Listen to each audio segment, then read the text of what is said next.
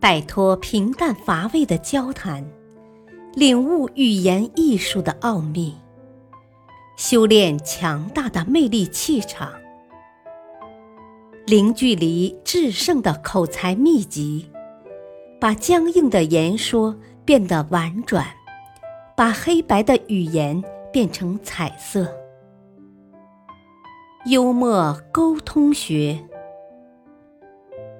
作者陈浩，播讲汉乐。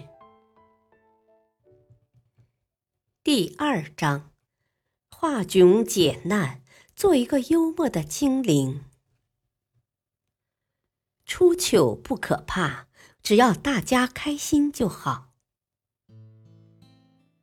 幽默心得。发生了糗事后，很多人都尴尬不已，恨不得马上找个地缝钻进去。其实，在出糗时，我们完全可以变被动为主动，主动幽自己一默，让大家一起开心一下。一个人的糗事通常具有极其强大的娱乐效果和励志效果。举个例子。你不小心在朋友面前摔倒了，如果选择红着脸偷偷溜走，大家可能会一直记得这件事。如果你气定神闲地爬起来，然后问问周遭的人：“我的屁股是不是成两半了？”那大家听了肯定会哈哈一笑，之前那种出糗尴尬的氛围也会一扫而空。大家对你的印象自然也会加深。假如你是位女士，提屁股有伤大雅，那你可以在站起身后自嘲一句：“这一跤摔得难看，但我起来的姿势还是非常淑女的吧。”一般来说，越是在出糗的危急关头，就越能考验一个人的幽默能力。因为这是没有时间搜肠刮肚想招数，又必须在最快时间做出反应。假如你不能迅速转移尴尬，一下子找不到那个无伤大雅的笑点，那就选择厚着脸皮拿自己开涮吧。连弗洛伊德都说，最幽默的人是最能适应的人。在一次南非发展共同体首脑会议上，南非前总统曼德拉接受了共同体授予他的卡马勋章，并发表了一段重要的演讲。讲到一半时，曼德拉突然发现讲稿的前后页顺序对不上了，急忙来回翻看，可一时找不到正确的页码。这时，整个会场。寂然无声，曼德拉也嗅出了空气中的尴尬味道，便不慌不忙地说：“我把讲稿的次序弄乱了，你们要原谅一位老人。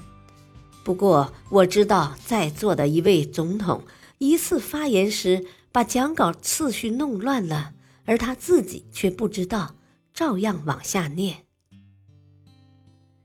曼德拉说完。整个会场笑声一片。不过曼德拉还觉得不够，他又接着一句说：“其实讲稿不是我弄乱的，秘书是不应该出现这种错误的。”于是刚刚止歇的笑声又一次响起，大家连连鼓掌，会场里响起热烈的掌声，满堂喝彩。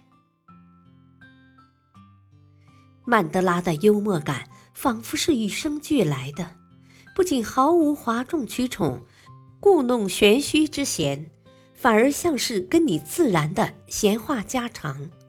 就算不小心出了糗，他也脸不红心不跳，而是主动放低姿态，请大家原谅一位脑筋糊涂的老人。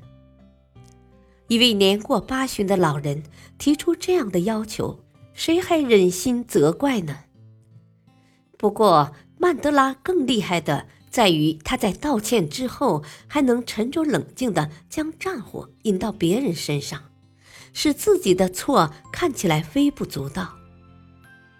当然，要想在出糗后来个幽默，话语间必须要衔接自然，否则很难化解窘境，甚至可能会让局面更加拘谨尴尬。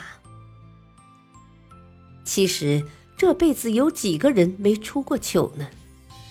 比如众目睽睽下摔了个屁墩儿了，方便后忘记给裤子关门了。去餐馆吃大餐却没带钱包了，这些都会让你陷入尴尬。可接下来周遭人们那肆无忌惮的大笑，可能会让你想马上找个地缝钻进去。于是你就像个小丑，可怜巴巴的变成了笑话，让你的糗事看起来更糗。其实糗不糗，并不在别人，而在你自己。如果把出糗当作大事，你自然幽默不起来；如果你心理健康、乐观豁达，幽默感自然会跟在你的身后。很多时候，出丑并不是件坏事，比起无可挑剔的人来说，有些小缺点的人更显得真诚。可信，自然也会在人际交往中更有魅力。一次，白宫举行钢琴演奏会，里根总统正在进行演讲。当演讲进行到一半时，他的夫人南希不小心连人带椅跌落在台下的地毯上。在观众的惊叫声中，第一夫人灵活地爬了起来。伴随着两百多名宾客热烈的掌声，南希尴尬地回到了自己的座位上。南希的这一跤，不仅让南希自己觉得没有面子，就连里根总统也觉得有几分尴尬。他见夫人并没受伤，便诙谐幽默地说：“亲爱的，我告诉过你，只有在我没有获得掌声的时候。”你才应这样表演。观众席爆发出热烈的掌声，里根夫妇的尴尬也就此化解。南希的摔倒让这对夫妇陷入了尴尬。这种时候，假如里根总统一言不发，就会显得夫妻关系不够融洽。不仅第一夫人感觉难堪。就连台下的人也会觉得不快。可是，如果他埋怨南希，或是埋怨会场布置疏忽，可能会显得他小题大做、风度不佳。于是，里根总统编造了一个小故事，不仅化险为夷，给了南希和自己一个台阶下，更显露了个人的幽默豁达，拉近了跟观众的距离。